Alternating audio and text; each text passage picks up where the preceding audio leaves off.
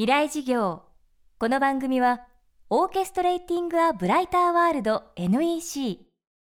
暮らしをもっと楽しく快適に川口義賢がお送りします。未来授業水曜日チャプター3未来事業。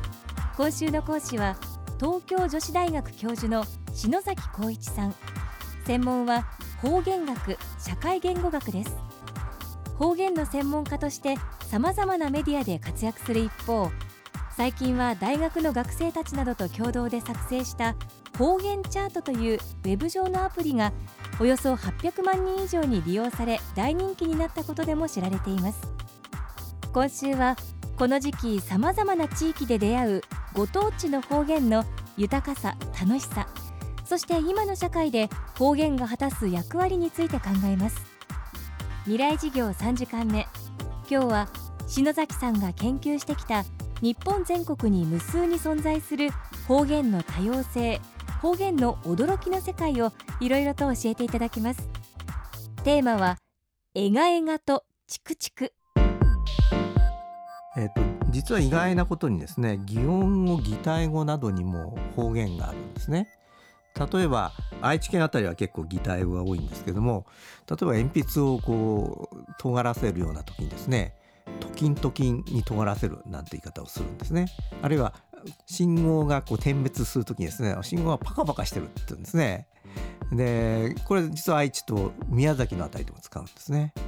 あとこうお腹がこういうふうに痛いとかっていう表現をですね、まあ、キリキリとかズキズキなんて共通語で言いますけれどもやっぱりその地方で独特の言い方をしていたものがですね急に共通語に置き換えろって言われてもですねなかなか直せないわけですね。で特にあのその痛みを表すような擬態語が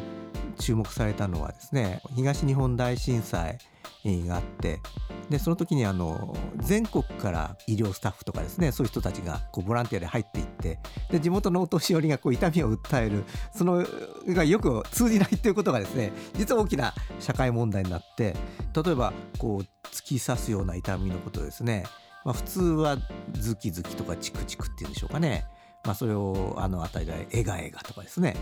でも他の地域の人はね「えがえがいて」って言われてもですねわからないわけですねそうするとどういう治療が適切かっていうことがなかなかわからないっていうこれは結構大きな問題なんですね。それでそういったあの現場でもうちょっとその方言をきちんと理解するようにしなきゃいけないっていう機運が高まったなんてこともあるんですね。同じ音でも言葉が全く違うそんな方言がたくさんあるわけですがその一方同じ言葉なのに意味が全く違うこともあります。北陸新幹線が開通したことによって、まあ、北陸の観光地だけじゃなくてやっぱり北陸の方言なんかもいろいろ注目を浴びてると思うんですけれども、まあ、例えば誤解される、まあ、方言なんかもかなりあってですね。例えば北陸とか、まあ、富山石川のあたりではですねもらうことは当たるっていうんですね。給料当たったという言い方をするんですね。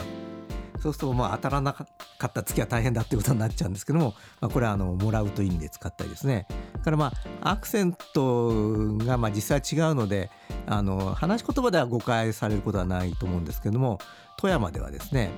会社の、まあ、部下なんかをですね上司が連れていく時にじゃあ今夜抱いてやるぞっていうわけですね。その男性の上司が男性社員に向かってですね、えー、抱いてやるって言うんですねでこれはあの出してやるお金を出してやるんですねつまり出してが抱いてという形になってるんで、まあ、実際の発音はまあ抱いてというふうになると思うので、まあ、誤解はないと思うんですけども、まあ、あの字に書くとですね非常に、えー、誤解を生むようなですね方言があったりするんですね。あの方言と共通語が語形が同じで意味が違うものっていうのは結構たくさんあるんですね。方言で使われている意味ってものが本来もともと使われていた意味であるものケースが多いですね。当たるも多分何かものを、まあ、与えるとか受け取るとかですね、まあ、そういう意味がもともとあってそれが方言に残ってるっていうことだと思います。あるいは中国地方では壊れることをめげるだかパソコンがめげたとかいうわけですね。でこれもめげるっていうのはこう壊れるっていう意味の方がもともと古い意味でこう精神的に落ち込むって意味は、まあ、そこからもう200年ぐらい下ってからできた新しい意味なんですね。ですから方言に実は残ってる意味の方が本来の日本語の意味だっていうものは結構たくさんですね。未来事業今日はエガエガとチクチクをテーマにお送りしましたそしてこの番組の特別公開事業を今年も開催します FM フェスティバル2015未来事業明日の日本人たちへ。今回のテーマは戦後70年のイノベーション新しい日本人の突破力です。日程は10月3日土曜日会場は東京 FM ホール。教壇に立つのはノーベル物理学賞を受賞した電子工学者中村修二さん。演出家宮本亞門さん。日本紛争予防センター理事長瀬谷留美子さんです。この特別公開事業に大学生200名をご招待します。また事業を一緒に作る学生委員の募集も行っています。詳しくは東京 FM のトップページにある FM フェスティバル未来事業の特設サイトをご確認ください。未来事業明日も篠崎光一さんの講義をお送りします。